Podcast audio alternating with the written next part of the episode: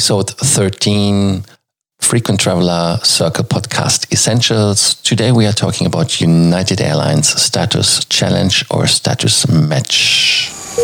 Welcome to the Frequent Traveler Circle podcast. Always travel better. Put your seat into an upright position and fasten your seatbelt as your pilots Lars and Johannes are going to fly you through the world of miles, points, and status.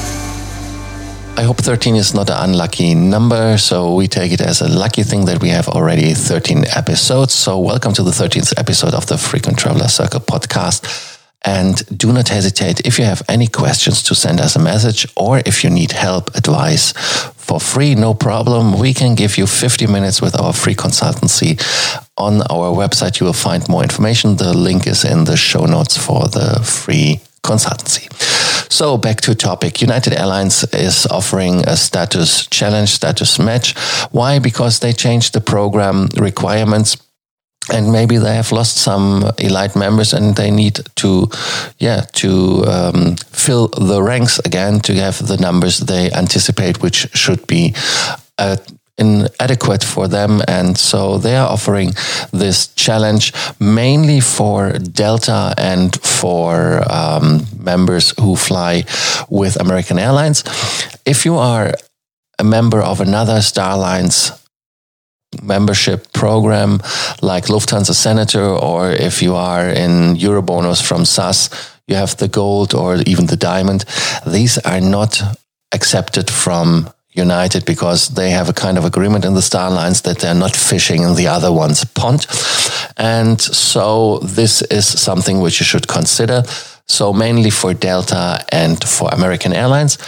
But we had in the past, um, yeah, success stories where people could change that by showing them from other airlines which are not Star Alliance to get these challenges or status match things accepted.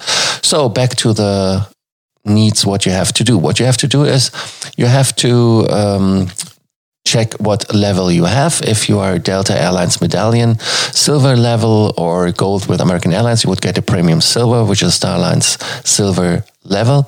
Or if you have higher levels like the gold and platinum with American Airlines, the gold, of course, with Delta, then you get a premier gold, which is a Star Alliance gold, which gives you already the biggest bang in Star Alliance Airlines if you are not only willing to fly with United, if you fly international, like I said, with other airlines which are in Star Alliance, you have the benefits like um, check-in at first class counter or more luggage and lounge access. For example, Lufthansa is a good example. Then the highest level on Delta you can match is Platinum, and for the American Airlines it's the Platinum Pro, and for that you can get the level match to Mileage Plus Premier Platinum, which is in Star Alliance Gold as well. But now the question is, what do you have to do to get it? It's very simple for keeping the Premier Silver, here one uh, thing I forgot to mention. Not always they give you the status directly. Sometimes they match it. So you have the status for 90 days but sometimes you don't get the status and you have to still do the challenge. The challenge for Premier Silver would be four PQF, PQF uh, segments. So you have to fly four segments on United and um, United Express are the airlines where you can use it. So it's not uh, possible to do it on other airlines than United. That is for Premier Gold and Premier Platinum the same. And you have to have 1000 PQP, which is basically one PQP is nothing else than one US dollar. So you have to have a spend of $1,000 for the ticket. Then you have to fly um, for the Premier Gold six segments, which are three return flights, and 2,000 PQPs, $2,000. And for the Premier Platinum 10 times, uh, so means 10 segments, five returns.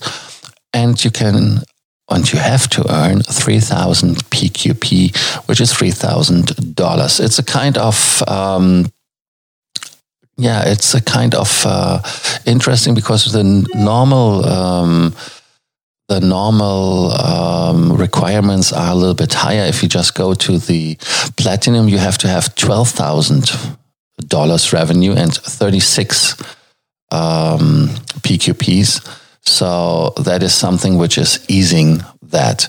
What else should you know? Yeah, you have only the 90 days time to do it. And uh, when you complete the challenge before July 1st in 2020, you will have the status until 31st of Jan in 2021. So I recommend to do it after July 1st. So start with it that the 90 days period ends at uh, in July, and then you um, will have the status even longer. You will have it until January 31st. 2022. One important uh, advice is keep in mind that you are only applicable if you didn't do a challenge or a status match in the last five years with United. So that's all from my side. Thank you for listening to our episode of Frequent Traveler Circle podcast essentials. Thank you for doing so. And do not forget to subscribe to our podcast. Thank you for listening to our podcast, Frequent Traveler Circle.